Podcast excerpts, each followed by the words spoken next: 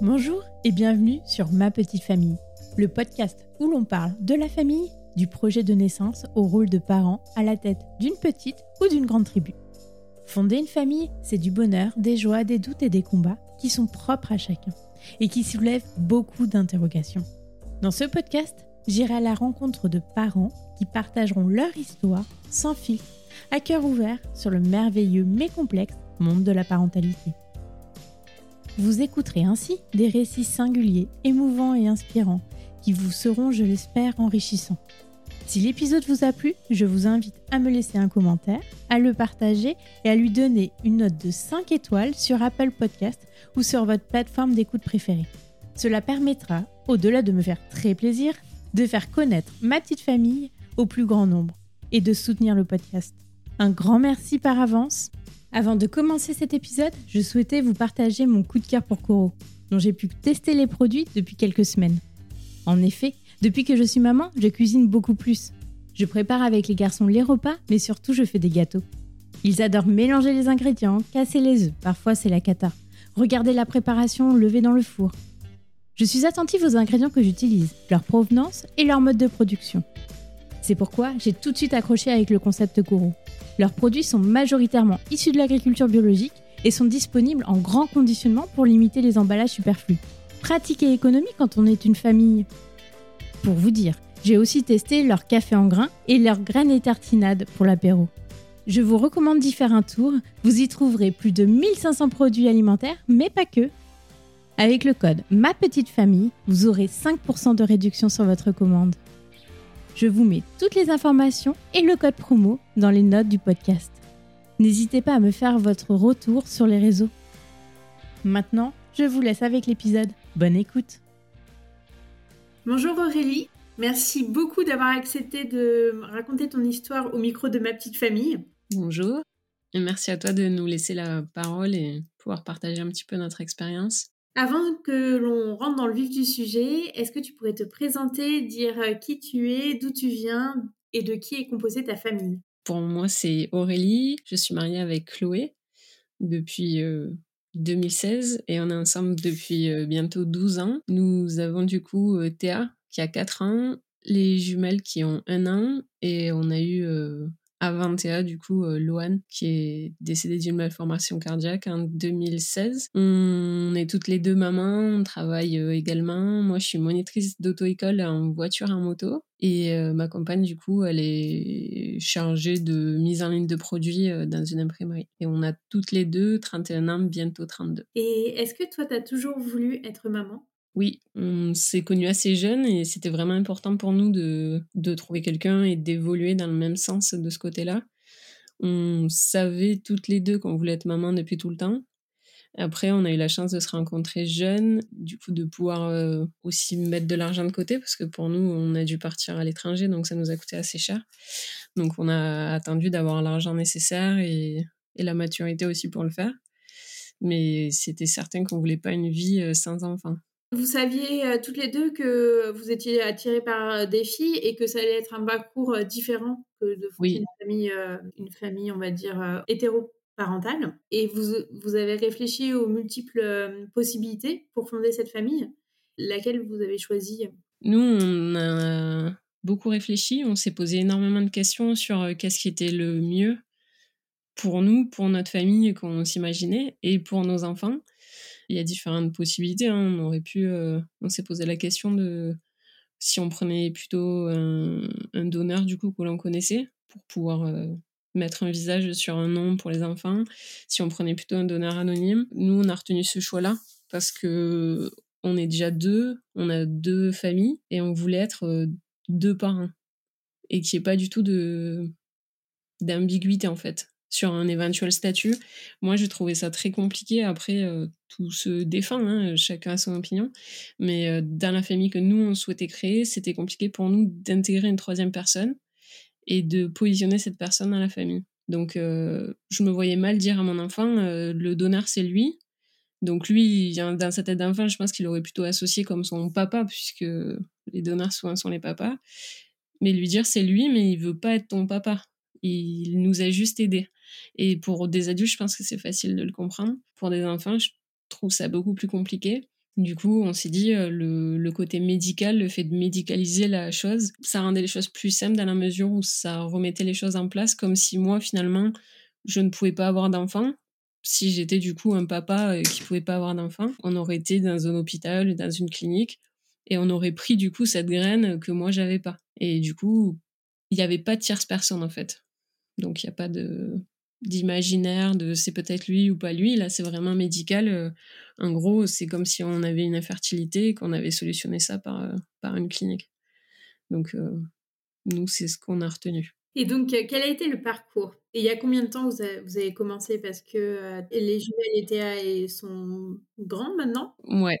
On a commencé vraiment fin 2015. Ça fonctionnait assez vite du coup pour la grossesse de Loane puisqu'on a fait deux inséminations avec quelques péripéties quand même parce que Chloé du coup sur le papier était pas du tout du tout fertile. On nous a même évoqué une ménopause précoce. On a envoyé des tests à la clinique tout ça. Finalement elle est tombée enceinte assez vite. Donc on a eu la grossesse de Loane suite à deux inséminations. Et on a fait ces inséminations dans une clinique euh, à Barcelone. Pourquoi Barcelone? Pourquoi vous avez choisi euh, Parce que bah, déjà pour la proximité, parce que nous on est euh, à côté de Montpellier, donc c'était assez facile de, de s'y rendre. Et ensuite parce qu'on n'avait aucune référence à ce moment-là d'amis ou d'entourage qui faisaient ça. On n'était pas du tout sur les réseaux sociaux. Du coup, on s'est un peu renseigné sur les forums et, et sur Internet.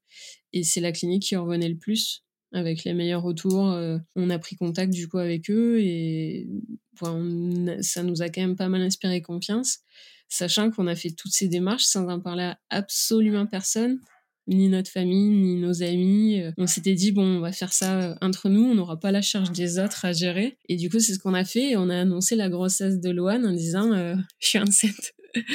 Du coup, euh, stupéfaction auprès de la famille, puisque bah, ils, savaient qu'on voulait un enfant, mais c'était voilà dans le futur. Et là, euh, tout le monde a rigolé en nous disant, euh, bah, c'est pas vrai quoi. Mais si, c'était vrai. Et comment vous avez choisi entre toi ou Chloé? Tu disais que donc Chloé, les médecins avaient diagnostiqué une ménopause précoce. vous vous êtes dit bon bah comme Chloé être atteinte d'une ménopause précoce, on va être tenté avec euh, toi en premier? Alors non, en fait, euh, c'est plus au, niveau de nos boulots respectifs. Euh, Chloé, du coup, c'est plus facile pour elle de s'absenter. Parce que moi, j'ai des élèves, du coup, ça fait déprogrammer vraiment des gens, alors qu'elle elle a plus de flexibilité au niveau de son travail.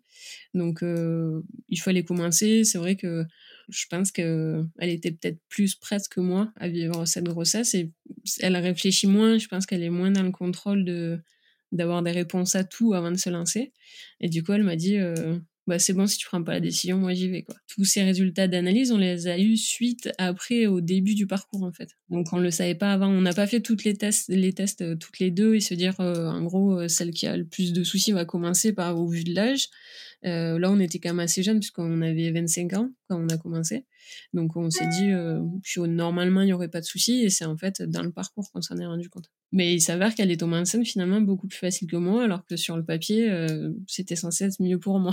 donc, la nature, après, a fait un peu ce qu'elle veut, je pense. Et comment s'est passée donc la grossesse pour Louane? Alors, la grossesse, ça s'est très bien passé. Bon, elle a été beaucoup malade, comme pour Théa d'ailleurs.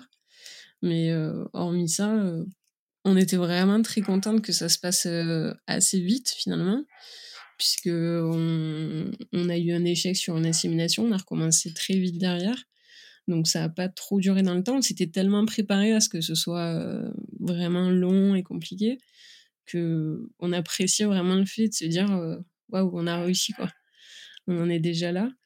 Donc après, on s'est pas du tout projeté tout de suite très loin on prenait vraiment chaque étape. Le parcours PMA, le fait d'avoir vraiment des traitements, des piqûres, des échos, des résultats, on transfère les résultats, on est toujours dans l'attente des retours de la clinique, des retours des médecins, un petit peu de l'évolution. On est suivi à peu près tous les deux jours sur les prises de sang, les échos. Du coup, ça nous oblige vraiment à prendre étape par étape chaque petite victoire, euh, voilà, c'est une petite goutte euh, d'optimisme de plus, mais on ne peut pas se projeter trop loin. du coup, on a vraiment pris toute cette grossesse comme ça. On avait vraiment euh, les résultats de la prise de sang. On s'est dit, OK, bon, on va attendre maintenant les six semaines pour faire la première écho. À la première écho, on s'est dit, tout va bien, une activité cardiaque. Ensuite, on a eu la deuxième, enfin, la première grosse écho, la T1. Tout allait bien. On s'est dit, bon, ben, voilà, là, ça, normalement, c'est parti, ça commence à être pas mal. On était quand même pas mal suivis parce que du coup, notre gynéco qui nous suivait pour le parcours PMA nous suivait aussi sur les, sur, euh, sur la grossesse. Donc, euh, comme il nous a connus, euh, il nous faisait des échos tous les mois, donc on était quand même vachement suivis. Tout se passait très bien. Jusqu'à l'écho, la grosse écho T2, du coup, il a eu un petit doute quand il a vérifié le cas. Rien d'alarmant, hein. il nous a dit j'ai un petit doute, je vous renvoie du coup sur un spécialiste, un échographe spécialisé pour, pour voir lui ce qu'il en pense, en tout cas. on était quand même un peu inquiets, donc on a essayé de savoir un peu ce que lui en pensait, mais ça avait pas l'air euh, grave hein. pour lui. Euh, il nous a dit, euh, oui, après, il y a des fois, il y a des petites malformations, on prend des cachets et puis tout se passe bien. Et c'était donc, c'est mercredi, ça, et on est parti comme ça, et on a eu rendez-vous le lendemain chez, chez l'échographe spécialisé. Toujours à Barcelone. Non, ah non, non, non, par contre, euh, on, sur le parcours PMA, on est suivi à Barcelone. Eux, ils donnent juste les directives. C'est-à-dire qu'après, il faut trouver un gynécologue en France et un laboratoire en France qui nous fait les prises de sang, les échos. C'est la difficulté, c'est qu'on est les patientes de personnes finalement, parce que à Barcelone, eux, ils transfèrent un petit peu euh, tout, tout ce qu'ils demandent sur les gynécologues en France. Et en France, on fait pas partie du centre en fait, de, reproduction. On n'a pas du tout ce statut-là, donc on est inscrit nulle part. On n'a pas de fichier, on n'est pas prioritaire euh, sur les jours fériés, tout ça, c'est à nous de nous débrouiller. Il euh, n'y a personne, euh, s'il y a un gynécologue absent, qui prend le relais. C'est à nous à appeler, à se débrouiller pour trouver des rendez-vous. Il n'y a pas du tout de suivi comme quand on est suivi en France. Donc ça, c'est assez compliqué. Donc eux, ils nous donnent les directives et nous, on fait ce qu'ils nous disent. Et les gynécos, du coup, ils nous donnent les résultats qu'on transfère à la clinique. Et la clinique prend les décisions. Donc une fois enceinte, euh, on n'a plus du tout en fait de, de, contact avec la clinique. Ils nous envoient juste un petit mail euh, tous les 2-3 mois pour savoir si la grossesse se passe bien et si elle est menée à terme pour entrer dans les statistiques. Mais euh, voilà, après c'est plus leur problème, on est vraiment suivi comme une grossesse standard en France. Eux, leur but c'est vraiment de tomber enceinte et après ils s'assurent que la grossesse soit bien menée à terme, puisque dans les statistiques c'est les grossesses qui sont voilà menées à terme avec un enfant vivant, puisqu'il y a aussi une les donneurs, en fait, ils doivent pas dépasser un certain nombre d'enfants vivants pour continuer de donner. Du coup, bah, ils rayent, en fait, les donneurs à partir d'un certain nombre d'enfants euh, vivants pour éviter que tout le monde se retrouve avec le même donneur. Du coup, pas du tout en Espagne. On était euh, sur euh, un professeur, du coup, sur Montpellier, qui est assez connu, puisque tout le monde passe par lui, puisque c'est le référent. il y en a deux, hein, des référents, du coup, qui font ça au niveau des échographies. Et euh, lui, du coup, c'était le jeudi, donc le lendemain, et on est tombé sur une, assistante qui le formait. Du coup, l'écran s'est allumé, et là, il y a eu un blanc, et elle a regardé l'écran, et elle a dit euh, c'est complètement figé. Alors là, on s'est dit waouh, là, il y a vraiment un problème, parce que la façon dont elle l'a dit, elle n'a pas du tout pris en compte qu'on était là, en fait. Hein. Elle était vraiment dans le je montre à l'échographe en fait que j'ai vu qu'il y avait un problème et elle était vraiment dans la réalisation de ouais, de ses connaissances je pense mais elle a pas du tout pris en compte euh, qu'on était là là euh, bon lui il disait absolument rien elle, elle a fait quelques remarques. La façon dont il a regardé, je pense qu'elle a compris qu'elle aurait pas dû dire ça comme ça. Parce que normalement, ces échographies-là, et c'est ce qu'on a eu aussi le lendemain, ils ne parlent pas pendant toute la durée de l'échographie. Ils prennent des captures d'écran, des photos de tout ce qui se passe, et ensuite ils vous font un retour pour pas s'avancer en fait sans avoir l'intégralité des données. Donc euh, c'est ce qu'elle a fait. Ensuite, euh, lui a pris le relais. Ça a duré peut-être trois quarts d'heure. Et on voyait du coup le cœur euh, de, notre bébé, enfin de Loane, un gros. Et bon, on voyait, hein, enfin, en tout cas, si vous voyez un petit peu le cœur, comment ça fonctionne, on voyait vraiment qu'il y avait une partie qui était, qui était vraiment fixe il, avait finalement une hypocontractilité du ventricule gauche et qui était compensée par euh, tous les liens en fait euh, mère-enfant quoi. Donc euh, tant qu'il était dans le ventre, il n'y avait aucune autre malformation, c'était une malformation totalement isolée qui n'a pas du tout été vue et qui aurait dû être vue hein, dès la T1 apparemment. Donc il y a une erreur en fait au départ en médical, ça aurait dû être vu beaucoup plus tôt. Après, on nous a dit que de toute façon, pour ces malformations-là, ils attendaient de toute façon 26 semaines pour poser vraiment le diagnostic et être sûr que s'il fallait arrêter la grossesse ou non. 26 semaines, c'est tard. Hein ben nous, c'est à ce moment-là qu'on l'a su. Mais on aurait dû le savoir bien avant. Finalement, ça aurait rien changé, mais c'est vrai que au départ, euh, bon, on en voulait un petit peu au corps médical parce que ça n'a pas été vu et que du coup, ça nous a laissé vraiment nous projeter. Mais après, on s'est dit que finalement, euh, au moins, on avait vécu toute cette partie de grossesse qu'on aurait dû de toute façon atteindre avec plus d'insouciance euh, et que finalement, ça aurait pas changé l'issue, quoi. Comment vous accueillez la nouvelle? Ben Là, l'échographie se termine. On fait le tour, du coup, pour se mettre au bureau. Et là, le médecin nous dit Je suis vraiment embêté pour votre bébé. il a une malformation cardiaque et c'est grave.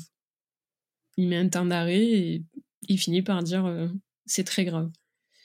Alors bon, les médecins, ils sont un petit peu pessimistes. Hein. mais là, au vu vraiment du temps qu'il a employé, la façon dont l'échographie s'est passée, on a compris que ça allait pas, ça allait pas aller.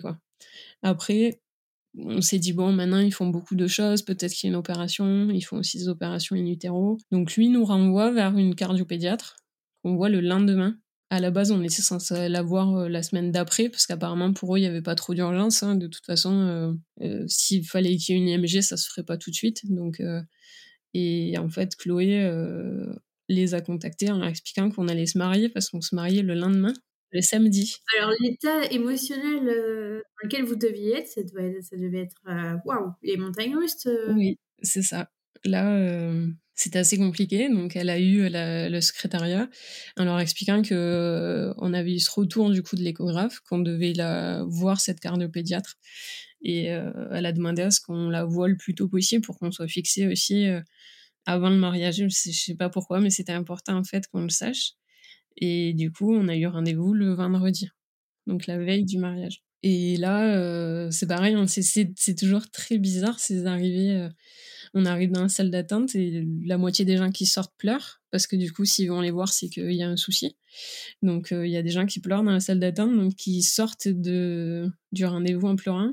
Donc, c'est vraiment très lourd, cette sensation. Pareil, elle fait son écho, elle nous explique qu'elle ne va pas parler pendant toute l'échographie. Donc, il se passe peut-être 30 minutes. Elle prend, pareil, des captures d'écran, elle note des mesures, tout. Et ensuite, on termine l'échographie, on vient se présenter au bureau et elle nous fait un dessin assez schématique d'un cœur en nous disant voilà, je vous explique grosso modo, euh, qu'est-ce qui se passe pour votre bébé. Euh, elle nous dit, euh, comme l'échographe, qu'elle est vraiment embêtée, que c'est pas opérable et qu'elle va pas nous laisser de faux espoirs. Elle nous dit ça avec beaucoup de froideur et en même temps de façon assez humaine, assez, assez étrange, hein, parce que on a eu ce ressenti un petit peu tout le long du parcours de l'IMG parce qu'on a rencontré des gens très bienveillants, mais qui nous disaient des choses horribles avec beaucoup de justesse euh, émotionnel. C'était assez, euh, assez déroutant parce qu'ils répondaient à toutes nos questions. Ils essayaient pas de ne pas nous dire les choses. Ils nous posaient les vrais mots sur les vraies choses. Mais en même temps, c'était euh, ils étaient compatissants sans être dans la pitié en fait. C'était vraiment ouais. Je sais pas trop comment l'expliquer, mais ils percevaient notre douleur, donc ils restaient vraiment à la bonne place, je trouve.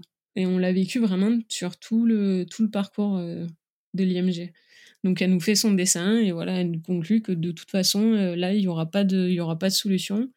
Et que pour le reste, pour la suite, elle nous dit ça, euh, elle nous renvoie du coup vers le centre pluridisciplinaire de diagnostic prénatal, le début de semaine d'après.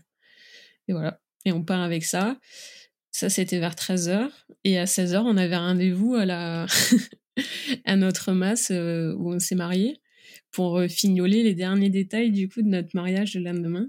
Voilà, il y a eu aussi, entre-temps, on est parti, on a appelé euh, nos familles respectives pour leur dire. On leur avait déjà un petit peu parlé la veille, mais sans vraiment dramatiser. Et là, on les a appelés pour leur dire que qu'il n'y avait pas de solution, que c'était pas opérable et que du coup, ça allait pas, ça allait pas bien se terminer.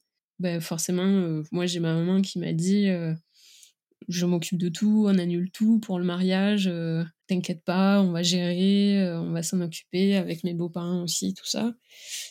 Et puis là, j'ai dit bah non, non, on va pas annuler le mariage, on va se marier.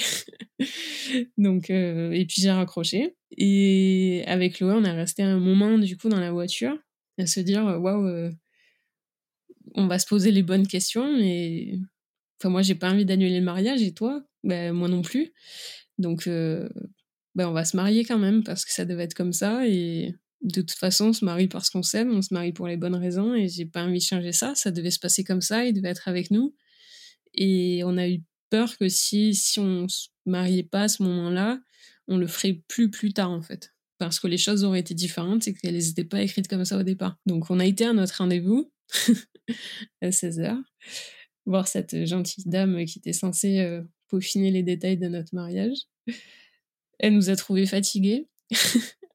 on lui a dit vaguement, mais je pense que la façon dont on lui a dit, euh, elle a vraiment pas réalisé euh, ce qui se passait parce qu'on lui a dit ça comme, comme on lui aurait dit, bon ben voilà, on, non, on préfère avoir une table un peu plus près pour nos parents. On lui a dit oui, on a eu une échographie, notre bébé, il va, du coup, il va pas survivre. Voilà. Et puis on est passé à autre chose et, et je pense qu'elle était assez stupéfaite de. Donc je, je suis pas sûre qu'elle ait réellement compris ce qui se passait. Tu crois qu'à ce moment-là, c'était une forme euh, de déni? Je pense que Chloé comme moi, on, on occulte quand même beaucoup les choses euh, pour se protéger. Et après, moi, je, je suis de nature. Euh, enfin, j'ai assez de résilience. Je, je, me dis que de toute façon, c'est comme ça. Et bah, face à, une épreuve pareille, on se dit bah, soit on coule et on se laisse couler, et dans ce cas-là, autant se suicider parce que de toute façon, tout le reste sera moche. Euh, soit on se dit que bah, nous, on a envie et qu'on est jeune et qu'on va se créer le reste d'une vie euh, plutôt bien. Donc, euh, c'est le choix qu'on a fait. On savait que ce serait pas facile. On avait quand même notre socle. Nous, on est très, très soudés on a vraiment eu de la chance de vivre ça ensemble. On n'était pas côte à côte, on était vraiment ensemble dans tout. On s'est beaucoup rééquilibré, donc quand il y en a une qui allait pas bien, l'autre euh, tenait un petit peu la route, et inversement. Et on était sûr de nous. Enfin, de nous, et voilà, on s'est dit, la pire chose finalement qui, aurait pu nous arriver, c'est qu'on se sépare là-dedans là, on aurait peut-être coulé. Mais on se disait que tant qu'on avait la chance d'être à deux, on s'en sortirait et qu'on arriverait à avancer. Et c'est suite à ces conclusions qu'on s'est dit que c'était, il n'était pas question qu'on se marie pas. du coup, on n'a pas dormi de la nuit, on a beaucoup, beaucoup, beaucoup pleuré. On a envoyé un message à tout le monde pour leur dire euh, un petit peu en gros ce qui se passait et que on n'avait pas envie de voir des gens tristes. Finalement, les gens les plus tristes, c'était nous. Et que si nous, on n'était pas tristes ce jour-là, euh, les autres n'avaient pas trop droit de l'être non plus. Et euh, on a eu un super beau mariage. Tout le monde était, euh, était bien, était, ils ont été comme ils devaient être. Quoi. On n'a vraiment pas regretté. Euh, et c'est très bien que ça se soit passé comme ça. Et puis vous étiez un petit peu avec Lohan encore. Bah oui, lui était là et, tout le monde était là finalement. Et c'était une parenthèse vraiment, c'était hors du temps. C'était très bizarre, mais ouais, comme si on avait mis en pause tout ce qu'on nous avait dit et on s'est dit voilà, on, on, va profiter de ce moment-là et on reprendra en fait les problèmes euh, après. Donc euh, c'est ce qui s'est passé. On a vraiment. Euh, de toute façon, c'est une des premières choses qu'on s'est dites hein, quand on a su ça. On s'est dit on va nous le prendre. Alors on a pensé à partir. On s'est dit si on part, on va fuir un peu cette réalité et puis on va le garder avec nous et puis personne ne le prendra c'est assez bête, mais de se dire qu'on quitte le quotidien et finalement, là, c'était nous qui devions décider de la suite. Donc, euh, on s'est dit, bah, si on décide pas, il se passera rien. Et puis, euh... puis bon, après, la réalité, bien sûr, nous rattrape, mais c'est vrai que si on se dit que si on veut pas y croire, finalement, ça n'existera pas, quoi. Donc voilà, nous nous sommes mariés. Et quelques jours après, euh, bah, c'était le mardi, on a eu rendez-vous au fameux centre du coup de diagnostic.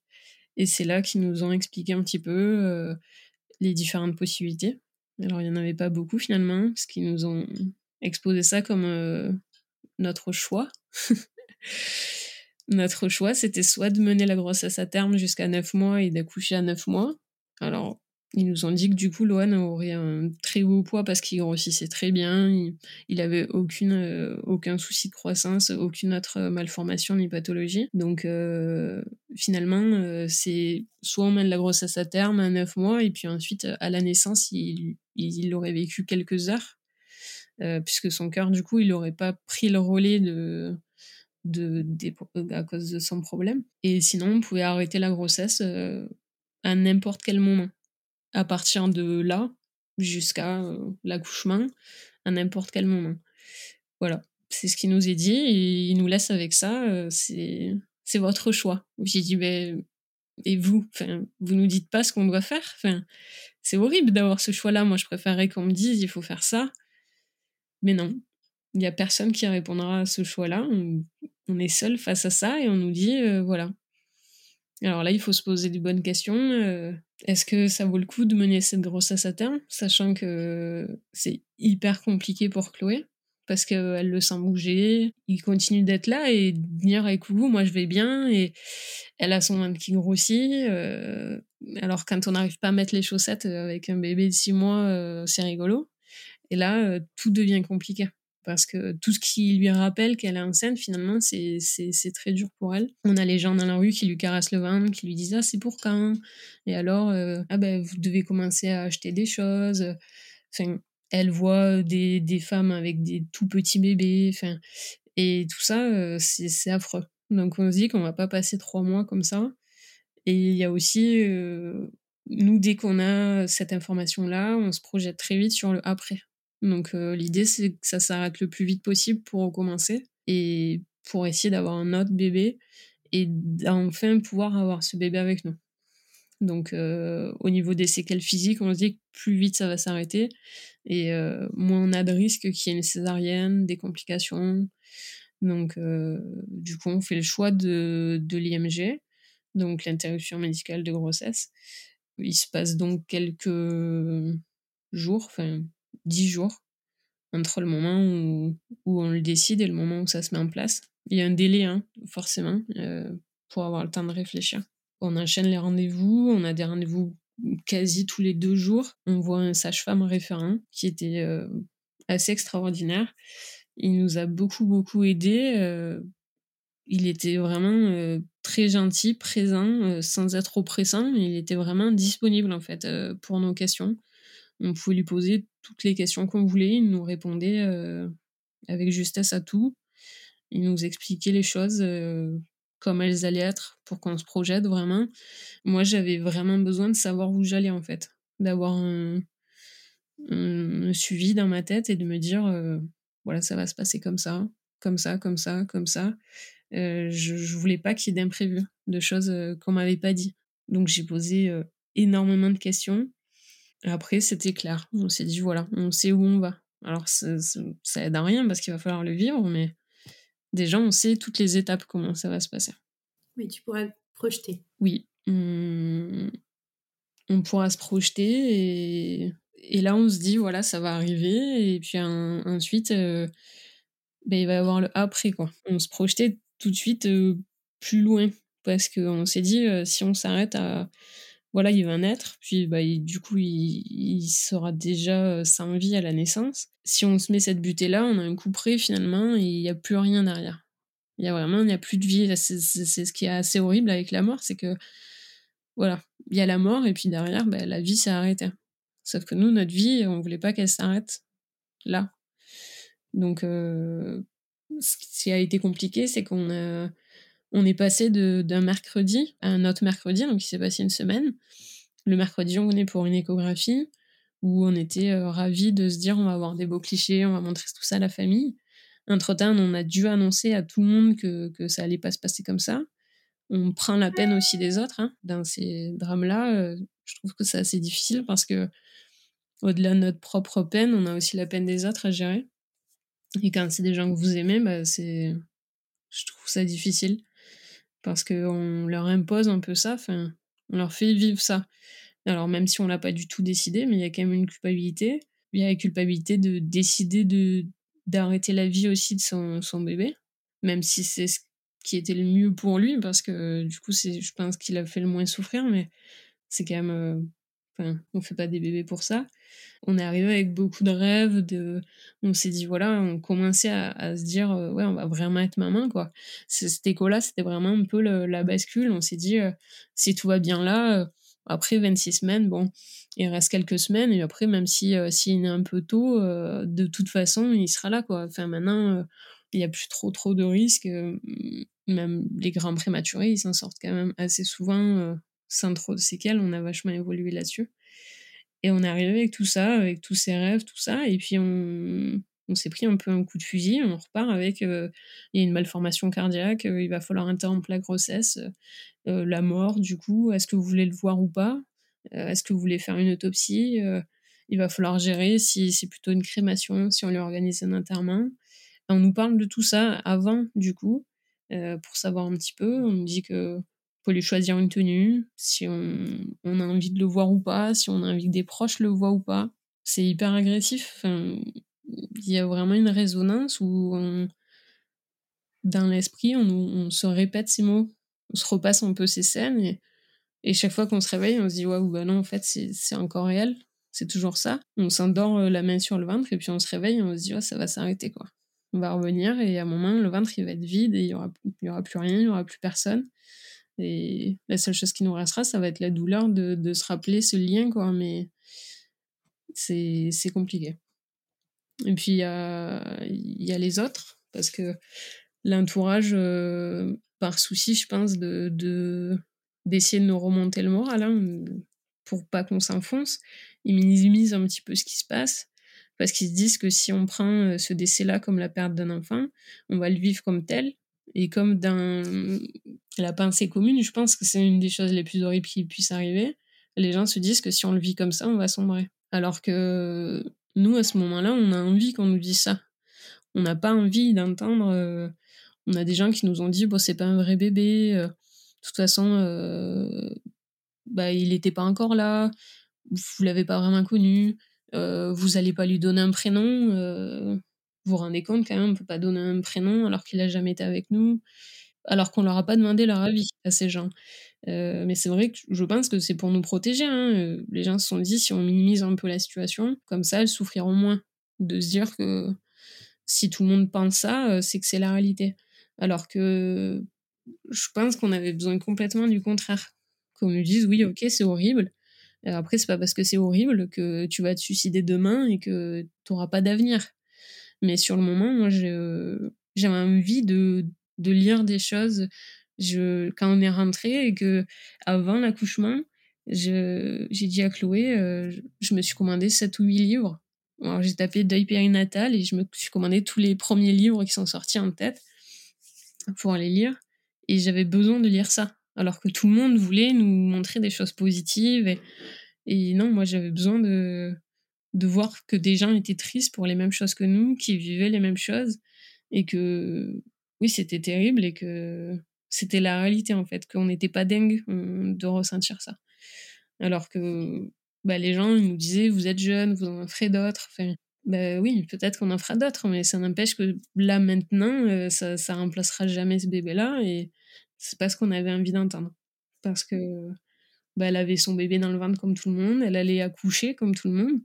Ça, ça a été aussi fort quand on nous a dit ça, parce que pour nous, c'était ça va s'arrêter, on fait l'IMG, d'accord, mais pour nous, c'était forcément par césarienne. dans notre esprit, on ne se voyait pas vivre un accouchement par voie basse d'un bébé qui est sans vie. Pour nous, c'était médical en fait. Ça pouvait pas être quelque chose de naturel. Et là, quand ouais, Chloé a réalisé que ça allait être un vrai accouchement, ça, ça a été aussi très compliqué. Dix jours après, vous avez fait le choix de, de l'IMG, le rendez-vous est pris. quelle est la préparation? Parce que jusqu'à maintenant, Loane est toujours. Oui, alors on rentre, on rentre la veille à l'hôpital. Il commence à lui poser des laminaires, une pose de laminaire, pour déclencher du coup le travail. C'est la même procédure qu'un déclenchement. Sauf que elle a beaucoup plus de coups de bah, la péridurale hein, qui lui pose est, euh, est, très forte pour qu'il y ait vraiment le moins de douleur possible. Euh, puisque bon, la douleur euh, physique de l'accouchement est vite oubliée par le bébé, sauf que là, nous, on n'allait pas avoir de bébé vraiment vers qui se tourner. Donc on rentre la veille, il y a ce protocole qui est mis en place, il lui augmente la dose le lendemain, et après on rentre en salle d'accouchement classique. On est sur une salle quand même qui est vraiment au bout du couloir, qui est isolée des autres salles. C'était fait de sorte à ce qu'on ne croise pas de bébés en retour en chambre, qu'on les entende pas pleurer et tout ça. Donc l'accouchement s'est très bien passé, si on peut dire ça comme ça. Il n'y a pas eu de complications. Il y avait deux sages-femmes. Du coup, les sages-femmes nous ont demandé si on voulait le voir avant. on leur avait dit que oui, donc ils l'ont pris, ils l'ont habillé, et du coup, ils l'ont ramené euh, quand il était habillé. Et, euh, on est resté euh, peut-être deux heures, du coup, avec lui. On le regardait, on, a pris quelques photos, on essayait de vraiment inscrire son visage, on se disait qu'on ne le reverrait pas. On regardait tous les détails, euh, ses longs cils, euh, ses sourcils, sa peau, euh, la forme de son nez, sa bouche, ses toutes petites mains.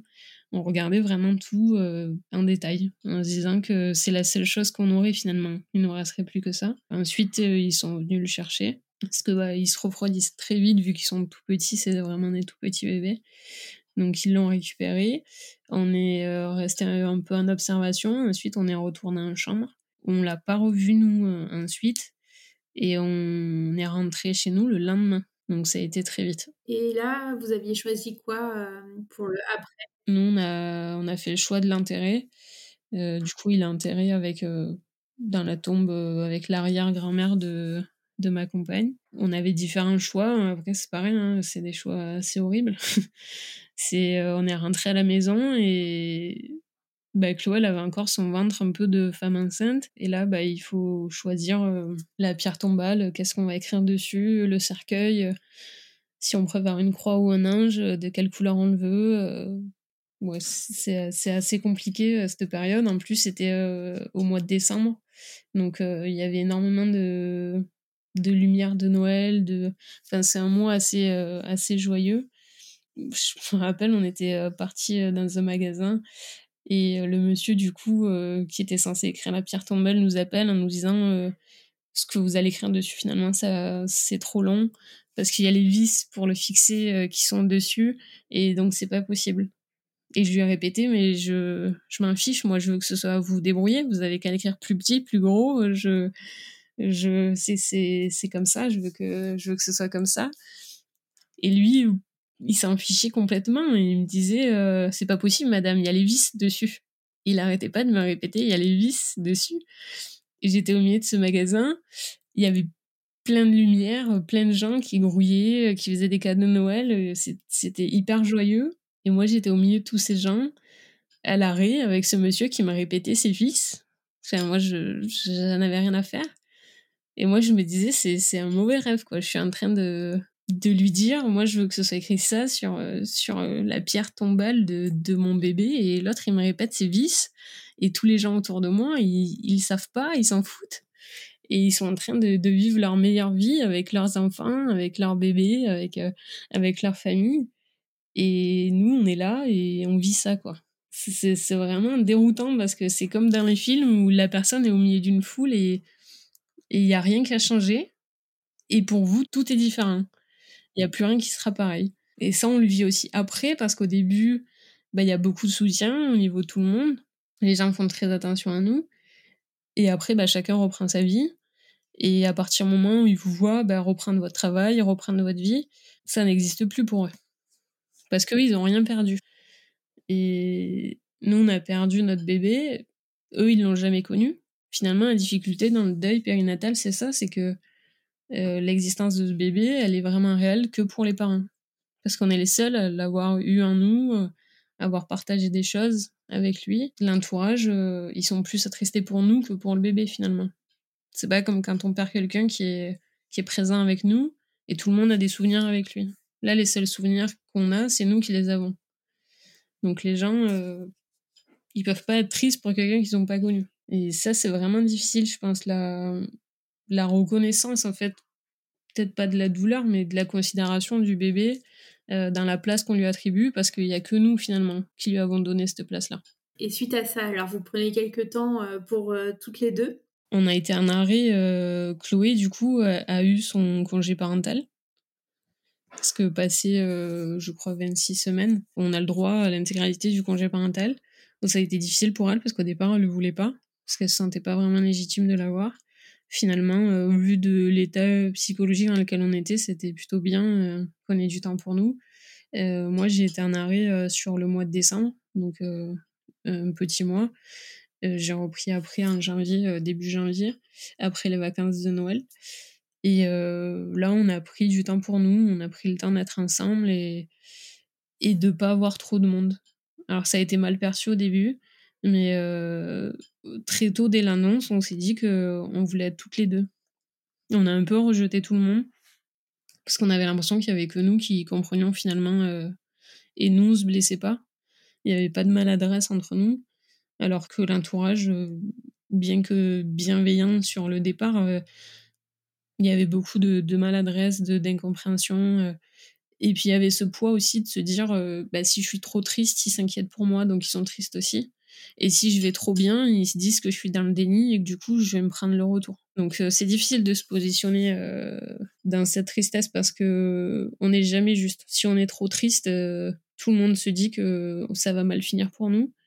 Et si on est trop bien, euh, les gens se disent qu'on réalise pas et qu'on on va partir en dépression dans quelques mois. Donc, euh, on a une amie hein, qui nous a dit, de toute façon, euh, vous le prenez trop bien. J'ai dit, ça veut dire quoi trop bien? T'as une attente spécifique sur comment j'aurais dû le prendre? Parce que je sais pas si toi tu l'as vécu, mais en tout cas, je pense que c'est assez propre à chacun. Euh, je suis pas sûre qu'il y ait de bonnes ou de mauvaises façons de vivre un deuil.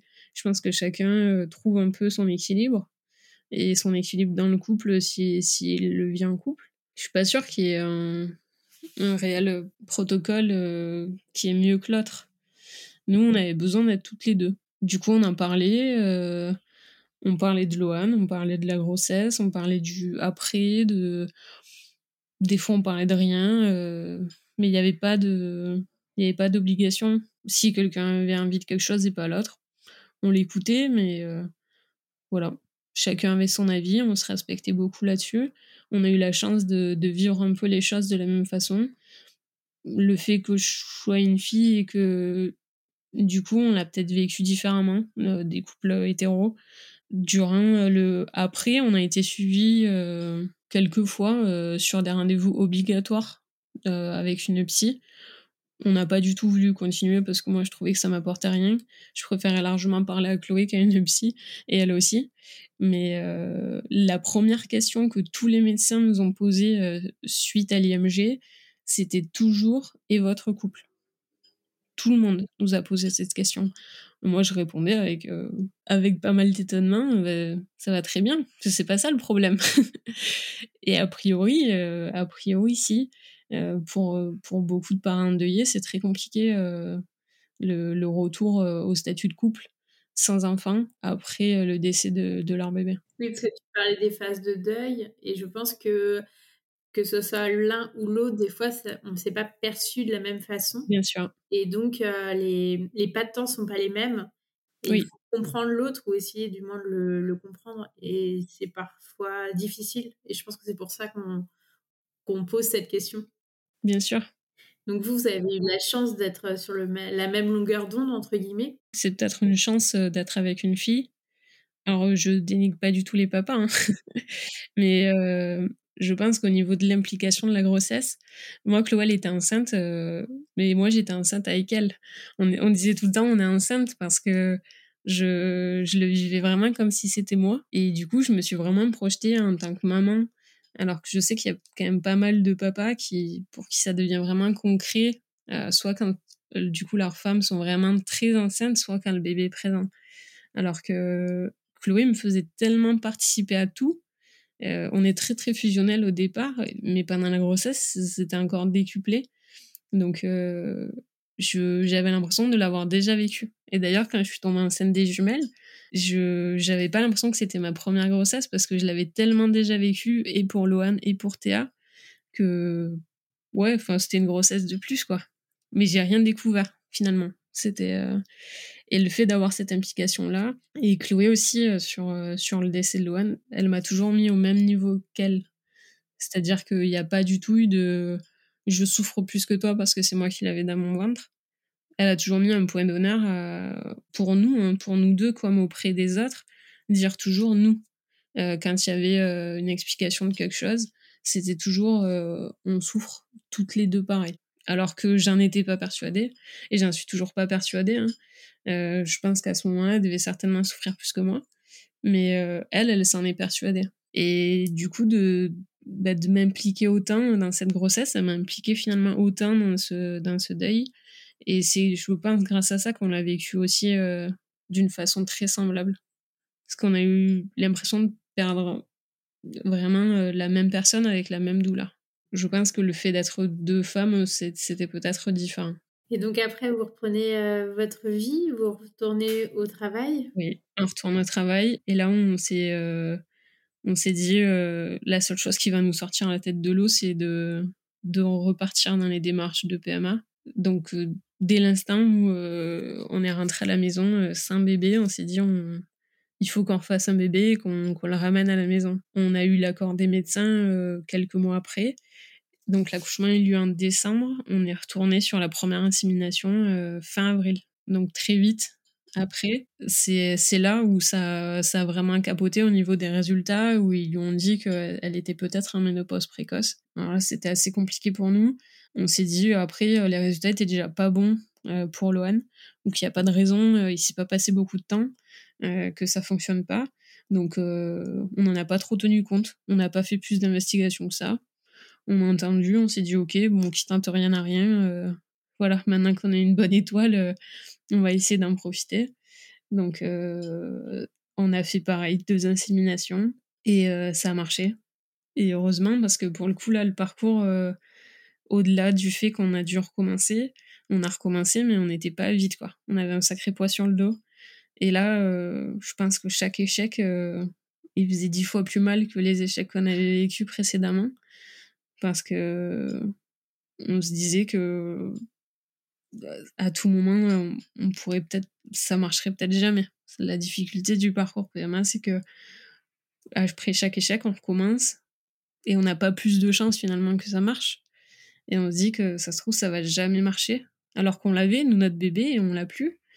Et donc, euh, chaque essai où ça marche pas, euh, c'est une claque euh, d'autant plus grande. C'est pas, ça n'a rien à voir avec, premiers, les premiers essais où on se disait, voilà, même s'il faut qu'on le fasse 4, 5, 6 fois, on, on, était préparé à ça que là vraiment on mettait, on mettait beaucoup plus de, de cœur et, d'espoir en fait dans cette grossesse parce qu'on savait qu'il y a que ça qui nous sortirait un peu la tête de l'eau. Donc euh, Chloé du coup elle a été enceinte euh, en mai.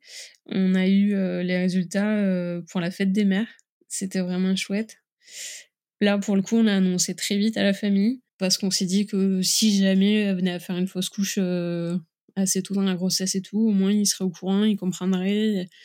Donc on n'a pas du tout pris les choses de la même façon. Et la grossesse de Théa, euh, elle s'est très bien passée sur le plan médical.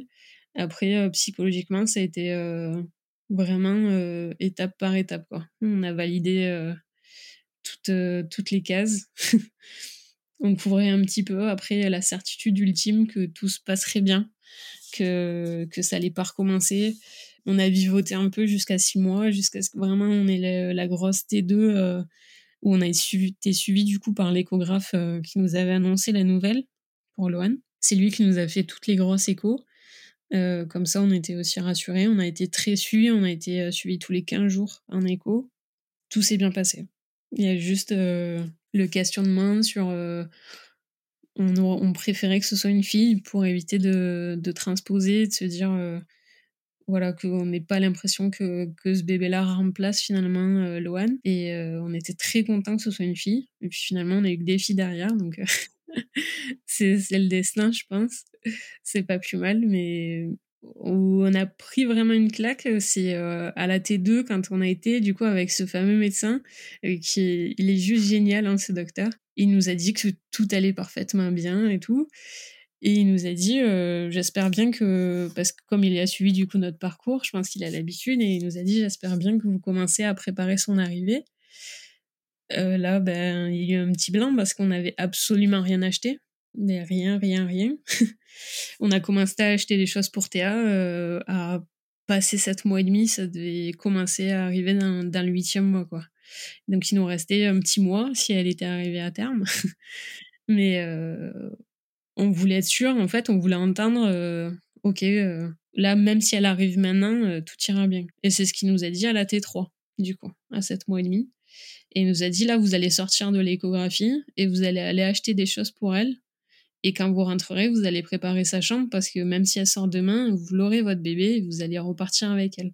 Ouais, là, on a réalisé que ça y est, quoi. On allait vraiment la voir et qu'on n'allait pas nous le prendre, celui-ci, et, et qu'on allait rentrer à la maison avec un bébé, qu'on qu'on allait vraiment euh, être maman aussi pour les gens, quoi. Il n'y a pas que nous qui allons le penser, et que finalement, les gens aussi, on aura ce statut auprès euh, des gens, parce que bah, les gens qui perdent un enfant euh, qui est né comme ça sans vie, euh, sont maman dans leur tête, mais, pas, pas aux yeux des autres. Donc, parce qu'il n'y a pas de bébé qui l'appelle maman, et puis vous êtes la maman de personne parce qu'il n'y a personne à côté de vous. Donc, et là, bah, on reprenait ce statut qu'on nous avait volé. Donc, c'est ce qu'on a fait. On est rentré, on s'est dit, ça y est, on va la voir. on va la voir, notre bébé. Et puis, Théa est arrivée une semaine avant son terme, un gros bébé, parfait. Donc, accouchement en voix basse aussi? Voix basse, ultra rapide. Euh, la péridurale a hyper bien fonctionné. Elle a eu un peu de contraction. On est arrivé à la clinique. Euh, elle était déjà dilatée à 4. Ils lui ont posé la péridurale. De 9h à midi, on a attendu. Elle s'est endormie. Elle a repris des forces. Euh, moi, je voyais les contractions à l'écran. Je me dis, c'est la catastrophe. J'arrêtais pas de lui dire, mais t'as pas mal Non, pas du tout. Elle a prévenu son esthéticienne qu'elle pourrait pas être au rendez-vous du midi à 11h30. Donc, elle a envoyé des SMS à sa famille. Et à 11h55, t'es aîné. donc, euh, donc non, euh, super. Euh. Là, par contre, on a eu besoin d'être d'être à trois. C'est pareil, il y a des gens de la famille, ça a été compliqué parce qu'ils ont l'impression qu'on les a évincés un peu de ce moment, parce que c'était aussi bah, la petite fille qui arrivait dans la famille. Mais bah, nous, on avait besoin de réaliser, en fait, de, passer du temps à trois, de se dire que voilà, elle était vraiment là et que voilà, on s'était pas battu pour rien et qu'on avait réussi, quoi. Et on avait besoin d'intégrer ça euh, en restant toutes les trois, toutes les deux avec Théa en tout cas. Et donc, il y a très peu de gens qui sont venus nous voir à la clinique. On en a vraiment nos parents et la, la famille très très proche, mais on a, on a voulu personne, personne d'autre, parce qu'on avait besoin de, de ce temps-là. Donc, euh, et après, on est revenu à la maison avec Théa. et donc là, la vie de maman? Ouais. Nous, on, avait déjà une vie qui se prêtait à être maman, donc il n'y a pas eu un énorme chamboulement. Après, euh, je pense qu'on n'est jamais vraiment préparé hein, à ça. Euh, on a vécu vraiment tout avec beaucoup de positifs parce que on se, on se disait on a tellement de chance. Il euh, y a des gens qui sont qui sont en train de vivre ce qu'on a vécu quelques, enfin un an avant quoi. Et là nous, ouais, elle pleure, elle fait passer une nuit, mais c'est pas très grave quoi. Donc c'est vrai qu'on se, on est face à notre bonheur. On se dit qu'on a beaucoup beaucoup de chance d'en être là. Et je, je l'avais écrit dans mon discours de mariage hein, avant du coup qu'on apprenne cette nouvelle mais euh, depuis tout le temps, on se dit qu'on a beaucoup de chance de s'être rencontrés. Et, quand elle était enceinte de Loane, on, se disait qu'on avait beaucoup de chance que ça se soit passé comme ça, qu'elle soit tombée enceinte assez vite. J'avais écrit dans mon discours de mariage euh, merci pour tout à la vie. Et euh, bon, je, l'ai enlevé suite à suite à l'annonce du coup du diagnostic de Loane, mais mais c'est vrai qu'on est on est très reconnaissante de, de, là où on en est, de ce que la vie nous a donné quoi. Donc Théa, elle était quand même assez sympa. Euh, elle a fait ses nuits relativement vite. Donc, euh, on a profité quoi de d'apprécier de d'avoir un, après comme tout le monde, on va dire. Et au bout de combien de temps euh, vous avez décidé d'agrandir la famille? Et toi, quand est-ce que tu t'es sentie prête à être maman? De, porter un enfant. Après, moi, j'étais prête. C'est juste que je pense que Chloé était plus prête que moi. Pour Loane, je pense que c'était ça si elle avait pas voulu, je l'aurais fait, mais finalement, je pense qu'elle en avait peut-être plus envie à ce moment-là que moi. Donc, c'est pour ça que c'est elle qui a commencé. Donc, euh, après, le fait d'avoir Théa, euh, c'était encore plus évident pour moi, en fait. Euh, et depuis tout le temps, nous, hein, l'idéal de notre famille, on, on s'était dit qu'idéalement, on aimerait porter un de nos enfants toutes les deux. de façon aussi à ce qu'on ait un équilibre. Et comme ça, on, on s'est dit qu'on aurait chacune un enfant dit biologique hein, et qu'on aurait un enfant du coup de, de l'autre. Et ça nous ramène un peu sur le même, sur le même schéma. On est à égalité, je veux dire. On est à égalité pour nous, pour notre famille, aussi pour les gens, parce que c'est vrai que il y a encore des gens, moi, qui me disent oui, la fille de Chloé, comme si moi j'étais pas sa mère. Enfin, bien qu'on sait que, que c'est pas vrai et que de toute façon c'est pas le fait de porter ou non qui, fait de vous une maman, je pense. Hein. Théa elle est adoptée et les petites euh, sont reconnues, enfin on s'appelle toutes euh, toutes les cinq euh, pareil et on est toutes les cinq sur le livret de famille. Mais je veux dire dans l'inconscient des gens, les gens surtout les plus anciens, vous êtes maman des enfants que vous avez portés. Donc là le fait d'avoir porté toutes les deux on peut dire avec certitude que moi, je, n'aime pas plus mes jumelles que, que, que Mathéa. Euh, c'est pareil, quoi. Mais moi, je peux le dire parce que j'ai vécu les deux. Euh, les gens de l'extérieur, euh, il y en a qui restent persuadés que c'est différent, que les enfants biologiques, vous les aimez plus qu'un enfant que vous avez adopté. Moi, je pense que c'est faux et Chloé pense que c'est faux, parce que je pense pas qu'elle aime plus avec les jumelles non plus. Mais c'est vrai que là, on peut dire avec certitude que j'ai pas porté Théa dans mon ventre, mais je sais que je la porterai toute ma vie, euh, comme, euh, comme ma Zoé. Euh, c'est exactement pareil. Donc, suite à la naissance de Théa, c'était en février, en 2018. Et on est retourné à la clinique en Espagne en décembre 2018 parce qu'on s'est dit que justement, si jamais on avait des difficultés, s'il se passait quelque chose d'imprévu, on est assez prévoyante et puis quand il vous arrive ce genre de choses, on on sait qu'on peut nous voler un peu tout à n'importe quel moment. Donc on a commencé très tôt et heureusement parce que finalement ça a mis beaucoup plus de temps que beaucoup plus de temps que prévu. moi j'ai fait quatre inséminations qui n'ont jamais fonctionné. derrière j'ai fait une FIV qui a pas réellement fonctionné comme espéré, mais finalement, j'ai eu cinq embryons avec très peu de follicules. Hein. J'ai eu six follicules et ça a fait cinq embryons, donc ils étaient très contents parce que normalement, le prorata est un peu plus faible que ça. parce que j'ai de l'endométriose, dont gros kyste d'endométriose sur l'ovaire gauche, donc lui, il travaillait pas du tout. Et j'étais déjà au maximum de la stimulation, du dosage de stimulation, donc je savais que de toute façon, ça pourrait pas être euh, mieux. Et ça, tu le savais que tu étais euh, atteinte d'endométriose? Non. Pas du tout. Non, non, pas du tout. Parce que pour le coup, on fait des les prises de sang. Les prises de sang, elles étaient bonnes sur la réserve ovarienne et tout ça. Mais euh, non, je, je savais pas du tout. En même temps, on n'allait pas trop chez le gynéco hein, avant, avant ce parcours-là. Donc, j'en avais pas connaissance.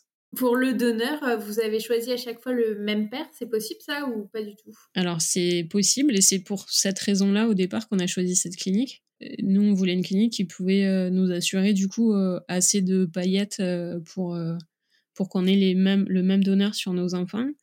Or, ils ont omis de nous dire qu'il y avait cette loi qui limitait du coup le nombre d'enfants vivants. Qu'en Espagne, enfin, au moment où nous on a été, c'était 6.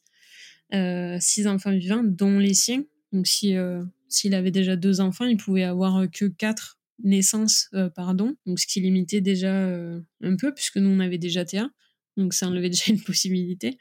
On a demandé, suite à la naissance de Théa, on a tout de suite contacté la clinique en disant, voilà, on veut du coup que ce donneur soit réservé.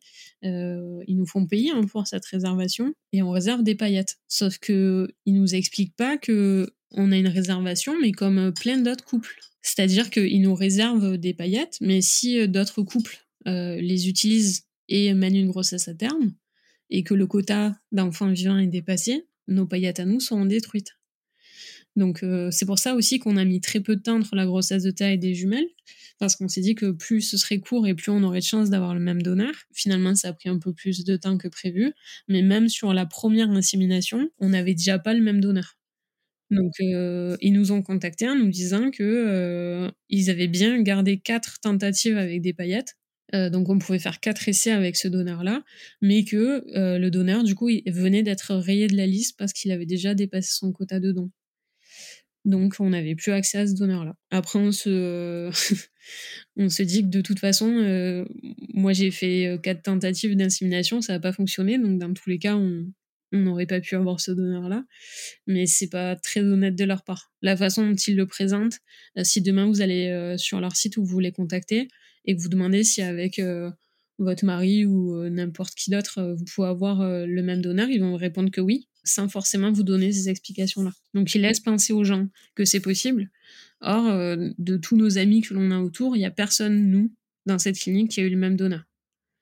Alors après, il y en a, hein, il y en a qui l'ont eu, soit ils ont eu beaucoup de chance, soit ils ont eu un donneur euh, assez atypique, en tout cas pas un phénotype physique classique euh, de tout le monde et du coup qui est moins donné. Parce que les donneurs sont choisis par phénotype physique pour que l'enfant du coup ressemble le plus, possible euh, aux parents. Mais c'est quand même très rare. Nous là, on commence à avoir pas mal d'amis à nous qui sont passés par cette clinique, qui ont eu des enfants et ils n'ont pas eu le même donneur, donc c'est quand même pas très honnête. J'ai fait ces inséminations, cette FIV, j'ai fait un premier transfert euh, j'ai fait une fausse couche très tôt euh, sur, euh, suite à ce transfert. Comment tu l'as vécu? Je l'ai vécu mal et en même temps, je me disais, bah, on va recommencer. quoi. Nous, on était vraiment focus sur, sur notre famille idéale. Enfin, on se sentait pas au complet et il fallait qu'on qu'on arrive là où on avait envie d'aller. Bah, chaque échec, on se disait, bah, voilà, on, on, va recommencer. Alors forcément, vous recommencez avec un peu plus de poids sur le dos et c'est de plus en plus lourd, hein, puisqu'il y a aussi euh, la contrainte du travail, euh, la pression euh, de... Bah, il faut trouver un petit peu les gynécologues. Vous les appelez la veille à 18h pour avoir un rendez-vous le lendemain ou 48 heures après. vous n'êtes pas forcément leur patiente parce que bah, votre gynécologue il a un congé, il a un accouchement, il n'est pas sur son bon lieu de travail, il est en conférence, puis il n'y a pas que vous. Et puis vous dépendez de pas du centre de PMA, donc euh, vous n'êtes pas du tout prioritaire sur les accès. Du coup, c'est un vrai combat parce qu'on fait les prises de sang à 7 heures. Euh, on a les rendez-vous, euh, les résultats en fin de matinée. On a les échos un peu quand les gynécos veulent nous donner les rendez-vous. Donc, si c'est un milieu d'après-midi, vous passez d'abord l'écho, vous avez les résultats de votre écho des prises de sang, vous contactez la clinique qui vous dit on vous rappelle, quelqu'un vous rappelle, en vous disant je transfère les résultats. Euh, on vous rappelle en fin de journée euh, pour vous dire euh, la suite du coup du protocole. En fin de journée, on vous rappelle, c'est souvent entre 17 et 18 heures, et ils vous disent il faut faire une écho le lendemain, dans deux jours, trois jours au mieux, mais c'est très rare. Donc bah, deux jours après, il faut que vous soyez à nouveau au labo, vous ayez encore trouvé un autre gynéco, et vous faites ça de du septième jour du cycle jusqu'à 13 ou 14 euh, qui est l'insémination. Donc, euh, on n'a vraiment aucune visibilité en fait. On dépend vraiment de quand la clinique nous appelle, des disponibilités euh, des gynécos, et tout ça, il faut le concilier avec le travail. Nous, on avait déjà TA, et on a des patrons plus ou moins compréhensifs. moi, j'ai des élèves, il faut déplacer des plannings. C'était vraiment un gros stress permanent, ça. En plus du fait de, de l'espoir qu'on met dedans, et et de tous ces projets du coup qu'on idéalise un petit peu. Quand on a un échec, il y a aussi le, il faut tout recommencer. C'est redondant, il faut à chaque fois euh, tout recommencer. Donc c'est plus ça en fait. Euh, c'est le fait de se dire, euh, il va falloir recommencer encore et encore. Donc cette fausse couche là, c'était au tout début, donc je m'étais projetée dans la grossesse. sur, j'étais pas attachée à, cet embryon. Ce, serait faux de dire ça. C'est plus le fait de, c'est un nouvel échec et il va falloir encore recommencer. Donc en plus, ça a été très mal suivi parce que moi j'ai contacté le gynécologue qui m'a dit j'avais énormément de saignements. Du coup, ils m'ont dit que c'était normal et qu'il fallait attendre que ça passe. 15 jours après, j'ai eu des énormes saignements encore. Euh, je l'ai rappelé, il m'a dit euh, c'est normal, il faut attendre que ça passe. J'ai finalement contacté la clinique pour avoir un autre avis, euh, qui m'a dit ça, peut être normal sur les fausses couches, il y a beaucoup de saignements. voyez ce que vous dit votre gynécologue. Le gynécologue en question n'était plus là. J'ai contacté un autre gynécologue qui m'a dit c'est quand même peut-être pas normal. Venez venez voir un peu ce qui se passe. J'ai été Bon, il y avait a priori rien de particulier, il fallait attendre que ça passe. Moi, je sentais bien qu'il y avait quelque chose qui allait pas. Donc, j'ai contacté ma sage-femme qu'on avait eue euh, pour, euh, pour Théa, qui est vraiment euh, top. Elle m'a dit non, non, on va faire une prise de sang. Au moins, c'était une prise de sang qui dit que tu as encore des hormones de grossesse. c'est que du coup, t'as pas tout éliminé et tu régénères à chaque fois des, des, cellules, en fait, un peu placentaires à la fin et donc, ça faisait des amas, une coagulation de sang, et après, je l'éliminais. Donc, j'ai été faire cette prise de sang, elle s'est avérée positive. Et là, quand j'ai recontacté le gynécologue, il m'a dit Ah oui, donc c'est pas normal, il va falloir prévoir un curtage. Je me suis fait opérer du coup pour faire ce fameux curtage. Et on a dû laisser passer quelques cycles le temps que tout se remette un petit peu en place. Et ensuite, on a fait le deuxième transfert qui a été positif pour les jumelles. Et donc, comment vous avez su que c'était des, des jumeaux à la première écho? Alors, on l'a su aux urgences parce que au tout début, donc j'ai fait mes prises de sang, elles étaient positives et après j'ai eu des saignements. Et là, on s'est dit, voilà, ça recommence, je vais refaire une fausse couche. Donc, on est parti aux urgences. Aux urgences, on a d'abord eu le résultat de la prise de sang. La dame m'a dit, enfin, le taux, il avait explosé par rapport à, ce qu'il aurait dû être. J'ai dit, ouais, mais vous êtes sûr Donc, la dame me dit, oui, oui, on est sûr, c'est votre prise de sang on va vous faire une écho. Et là, sur l'écho, du coup, il voit deux poches et on comprend du coup pourquoi les taux étaient aussi hauts. Et donc, bah, on était parti pour une fausse couche et on repart avec, bah, il y a deux poches, c'est des jumeaux. Donc, bah, nous, on était super contentes parce que on s'était toujours dit que, on le savait hein, sur la FIV avec le transfert de deux embryons, qu'il y avait un risque ou une chance, je sais pas, mais d'avoir des jumeaux. On s'était toujours dit de toute façon qu'on préférait en avoir trois que une. Donc là, il y en avait deux. Bon, c'était très bien. Au moins, on n'aurait pas besoin d'y retourner, quoi. L'inquiétude, tout de suite, qu'on a eu toutes les deux, ça a été euh, jumeaux, grossesse à risque, grossesse à risque, prématurité, prématurité, tout petit bébé. Tout petit bébé, même bébé que Loane. Et du coup, on a tout de suite pensé à ça. Et c'est ce qui nous a suivi un peu toute la grossesse. On, on se disait euh, vite que les semaines passent pour euh, que ce soit des gros bébés, quoi. Des plus gros bébés. Comme TR, en fait, vous ne projetiez pas tout de suite. C'est à partir de, de l'écho de morphologie, la, la T2 La T2, oui, et même là, euh, on n'était pas parti pour se projeter, c'est juste qu'on nous a dit euh, euh, il y a quand même plus de risques qu'ils arrivent avant, les jumeaux. Donc, ce serait bien que vous soyez prêtes. et là, on s'est dit ouais, c'est vrai que bon. Mais on avait l'espoir de se dire bon, on va aller au bout. Et puis, c'était vraiment. on appréhendait en fait le petit poids parce que Batia, elle est arrivée, elle faisait 3 kg 7 quasiment. donc c'était le bon bébé joufflu et rien à voir avec avec Loane qui était du coup tout fin et tout ça. Et là on s'est dit si elles arrivent à 6 mois et demi quasiment au même stade que Loane, ça va être très très compliqué pour nous de, de, de s'occuper d'elle. Parce qu'on aurait eu toujours ce transfert là, sachant que Chloé, elle ne pouvait plus voir de nourrisson pendant très longtemps et encore même aujourd'hui, euh, si elle tombe sur une poussette avec un nourrisson euh, sans y être préparée, elle a toujours un, un temps de recul en fait. Euh, c'est encore vraiment très difficile. Moi, ça me le fait, mais sans doute moins fort. Chloé, on a eu la naissance de, du fils de son cousin. On n'a pas pu aller le voir à la clinique, on l'a pas vu les premiers mois de sa vie. ça a été très mal perçu, pas compris par tout le monde mais euh, ils avaient quelques mois d'écart. Hein, euh, du coup, euh, et, ce petit garçon, elle vivait en fait la grossesse avec 3-4 mois d'écart. Donc, bah, nous, quand, quand la, grossesse s'est arrêtée, elle, elle, a continué et elle a eu son bébé, elle est rentrée avec elle.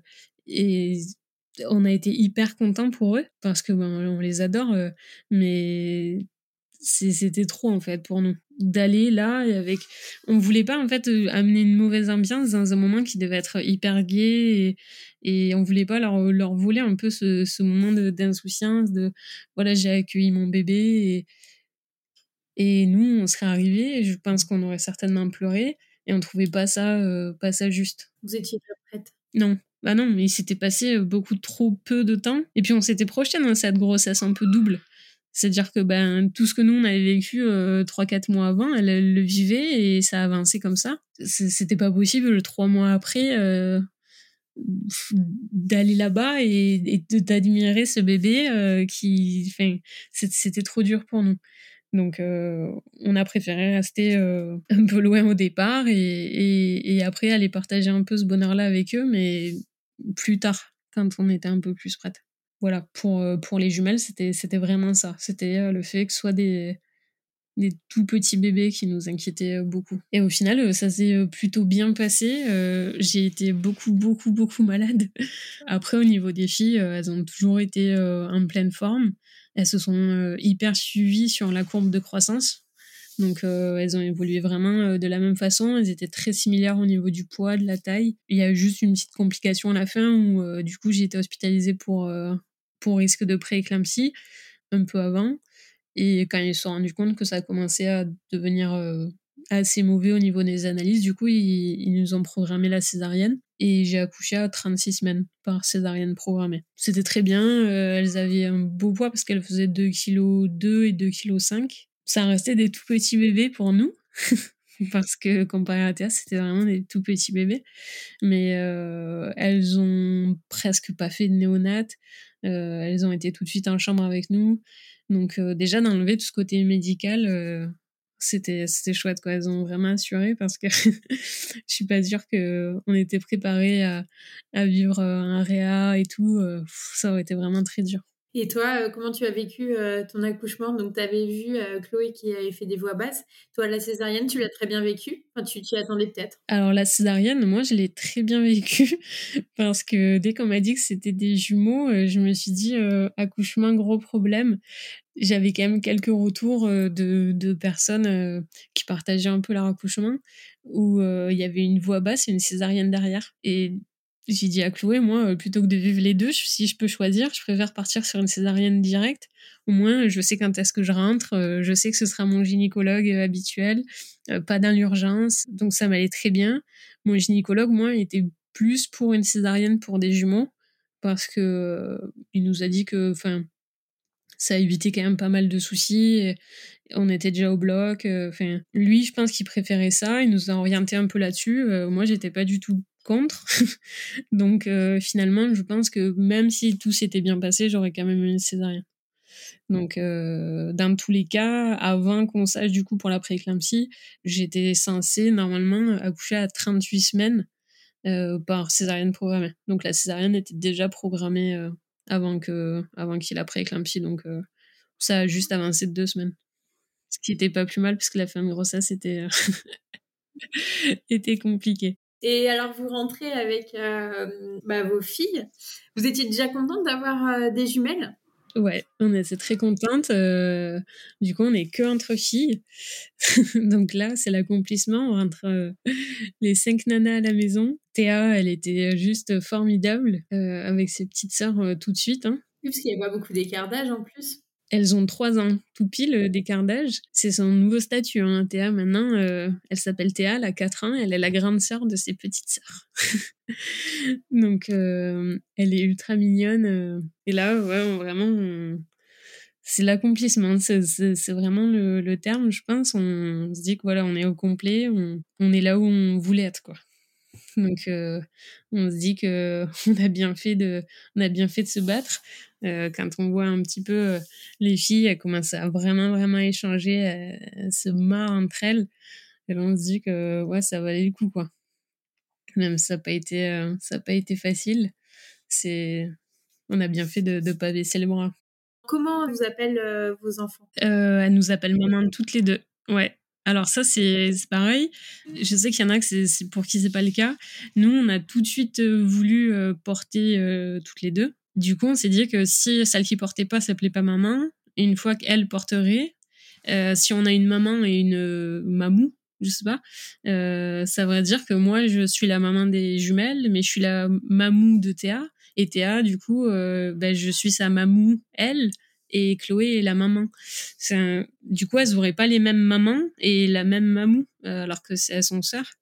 Donc, nous, dans la mesure où c'était assez clair pour nous qu'on porterait toutes les deux si c'était possible. On est la maman de, de, nos enfants, quel que soit si on la portait ou pas. Donc, euh, elle nous appelle toutes les trois mamans. Donc, euh, si on répond pas, elle, euh, elle cible en nous disant maman Nini ou maman Coco. Mais en général, à l'intonation de la voix, on sait qui c'est qu'elle appelle. Et à Théa, vous, vous lui avez parlé de Louane ou elle est trop petite? Elle lui en a parlé assez récemment parce qu'on a un tatouage commun euh, là. Et du coup, bah, elle commence à lire les lettres et elle nous a demandé, euh, donc on lui en a parlé. Après, on s'est toujours dit de toute façon qu'il n'y aurait pas de tabou, surtout pas qu'il y ait de non-dit ou, ou quoi que ce soit. Après, c'est compliqué parce qu'elle est encore très petite. Sur la façon de, de présenter un peu les choses, c'est difficile parce que elle ne l'a jamais connu, euh, Loan, et il était là avant qu'elle soit là. Et, il était plus là avant qu'elle soit là aussi. Donc, euh, je pense que si euh, c'était arrivé quand on l'a, si elle avait eu un an par exemple, quand ce, serait produit, on aurait amené les choses de façon différente.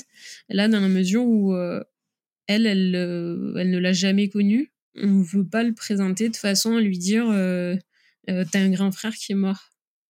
après, ça se discute, mais euh, moi, je sais que je lui en parlerai pas comme ça parce que elle, elle n'a jamais eu de grand frère. Il était là avant, il était plus là avant qu'elle arrive. Euh, c'est pas comme si euh, Chloé avait été enceinte et que Théa avait été là. On aurait eu des photos à lui montrer de, de, de Chloé enceinte avec elle, euh, tout ça. Là, on lui a vraiment dit que, que du coup, que maman Coco, donc Chloé, elle avait eu un bébé dans son ventre avant de l'avoir elle et que il avait une grosse maladie à son cœur et qu'il n'avait pas pu survivre et rester avec nous. Donc il était parti dans le ciel. Elle nous a dit d'accord, ça n'a pas eu l'air de de trop la chagriner. Au début, quand on lui a expliqué qu'elle avait eu, elle avait un bébé dans le ventre et tout, elle nous a dit ah on va aller le chercher alors et parce qu'elle pensait qu'on lui amenait ça pour euh, pour euh, pour lui dire qu'on allait le récupérer. Et euh, voilà elle a eu une petite insidération quand elle lui a dit qu'il était parti au ciel et que parce qu'il bah, avait son cœur qui était qui était trop abîmé. Puis voilà elle nous a dit ah d'accord et puis puis elle est partie et puis elle nous a dit maman ma poupée du coup je lui mets la robe rouge ou la robe rose et elle a pas elle est pas revenue dessus pour le moment après, je pense que si elle a des questions, elle, nous demandera. Et puis, je pense que au fil de, l'évolution de son âge, elle aura des questions aussi différentes. Mais euh, voilà, elle le sait. Après, euh, on est ouverte sur la parole de toute façon. Pour l'instant, ça ça pas l'air de la chagriner. De toute façon, j'espère que ça la chagrinera pas parce que elle, elle n'a rien perdu. Ouais, j'ai pas envie qu'elle vive avec quelque chose qui lui manque alors qu'elle l'a jamais eu en fait. C'est difficile de trouver cet équilibre. Donc maintenant, vous êtes euh, au complet et euh, les filles euh, grandissent bien. Qu'est-ce qu'on peut vous souhaiter pour la suite? Que notre bonheur continue, qu'on ne le vole pas. Je dis toujours ça, mais c'est vrai que l'insouciance des gens qui n'ont jamais vécu des choses graves, je ne sais pas si c'est de la jalousie de cette insouciance ou de l'envie, mais c'est vrai que nous, je sais qu'on connaîtra jamais une, une grossesse on va se dire voilà, j'ai le test de grossesse en main avec mon petit plus et je me vois neuf mois après. On l'a jamais connu ça. Euh, et on ne le connaîtra jamais puisqu'on n'aura pas d'autres grossesse euh, prochainement. Hein. Mais l'insouciance de se dire euh, il peut rien m'arriver, on l'a plus ça. Donc on se dit que voilà, à tout moment, on sait qu'il y a quelque chose qui peut s'arrêter. On... C'est pas parce que là, vous touchez du doigt le bonheur que, que vous allez rester main dans la main avec lui pour toujours. Donc ouais, je pense que ce qu'on peut nous souhaiter, c'est que ça continue. et on est, on est très heureuse de, de la vie qu'on a actuellement et, et je, je, pense que oui, juste que ça continue, ce serait très bien. On veut rien de plus. Bon, on va finir sur ces belles paroles. Et bien, je vous souhaite euh, tout plein de bonheur pour la suite. Merci encore, Aurélie, d'avoir raconté ton histoire avec autant de transparence. merci beaucoup. Euh, c'est très gentil de nous donner la parole, de donner la parole aux familles. Et c'est un peu le but. Hein. Nous, on a, on, on a bien voulu témoigner aussi pour, pour donner un peu d'espoir aux gens. Euh, ça nous a beaucoup aidé, nous, de lire euh, un peu le récit des personnes qui étaient passées par là. Euh, parce que je pense que c'est les personnes qui, dans lesquelles on se retrouve le plus, en tout cas, dans ces moments-là. Donc, si on peut donner un peu d'espoir à ceux qui sont dans la tempête et leur dire qu'il y a peut-être des jours meilleurs un petit peu plus loin et qu'il faut pas faut pas baisser la tête, continuer d'avancer. Et si on n'avance pas, de toute façon, on reste là où on est. Parfois, il faut ouvrir les portes pour voir si le bonheur se trouve derrière. Bravo pour votre parcours et votre résilience. Si vous entendez ce message, c'est que vous avez écouté l'épisode jusqu'au bout. Et je vous en remercie grandement. Je vous invite à me laisser un commentaire pour continuer les échanges et à mettre la note de 5 étoiles si l'épisode vous a plu. Cela contribue à augmenter la visibilité du podcast sur les plateformes. Merci beaucoup de votre soutien et à bientôt pour le prochain épisode.